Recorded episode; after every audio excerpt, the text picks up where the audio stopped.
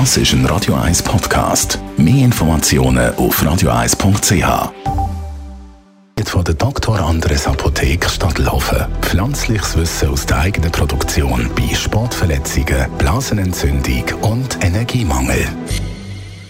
Vitamine die sind wichtig, auch damit unsere Abwehrstoffe gestärkt werden. Dr. Merlin Guggenheim. Darum reden wir heute genau über die Vitamine, also über den Vitaminmangel. Vielleicht zuerst mal kurz, welche Vitamine brauchen wir Menschen eigentlich unbedingt? Ein bisschen komplizierter ist, dass wir die Vitamine nach dem Alphabet nummerieren. Ähm, aber es gibt nicht alle, weil verschiedene hat man fälschlicherweise als Vitamin bezeichnet, dann wieder rausgehört. Also es gibt A, B, C, D, E und dann kommt man gerade zum K. Und die dazwischen die gibt es nicht. Und B gibt es noch B1 bis B, ich glaube 12 mit der, gibt es mittlerweile.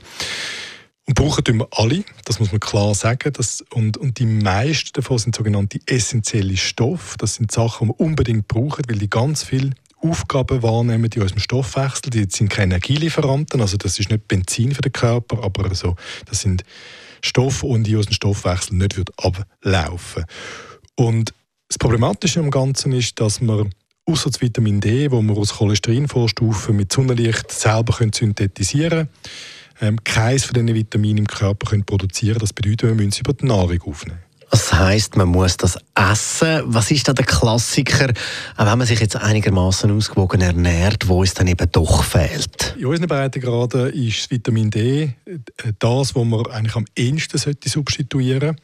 Das Vitamin D produzieren wir mit dem Einfluss von Sonnenlicht und das ist gut möglich, ich sage jetzt einmal, irgendwo zwischen März und November. Da lange 20, 30, sagen wir 45 Minuten irgendwo an der Sonne ähm, im T-Shirt, dass man genug Sonnenlicht aufnimmt, um das Vitamin D zu synthetisieren. Ab dem November spätestens wird der Einfallwinkel von der Sonne so flach, dass das nicht mehr geht. Da könnte man 20 Stunden im T-Shirt draußen sitzen, also wer das bei den Temperaturen noch will und würde nicht genug produzieren. Und darum muss man das Vitamin D aufnehmen und viele Ernährungswissenschaftler empfehlen mittlerweile, dass man das ähm, das ganze Jahr substituiert. Danke vielmals. Dr. Merlin Guggenheim, unser Radio 1 Arzt. Die nächste Sprechstunde dann am Montagmorgen. Freeze! I'm Ma Baker. Put your hands in the air. Give me all your money. Das ist ein Radio 1 Podcast. Mehr Informationen auf radio1.ch.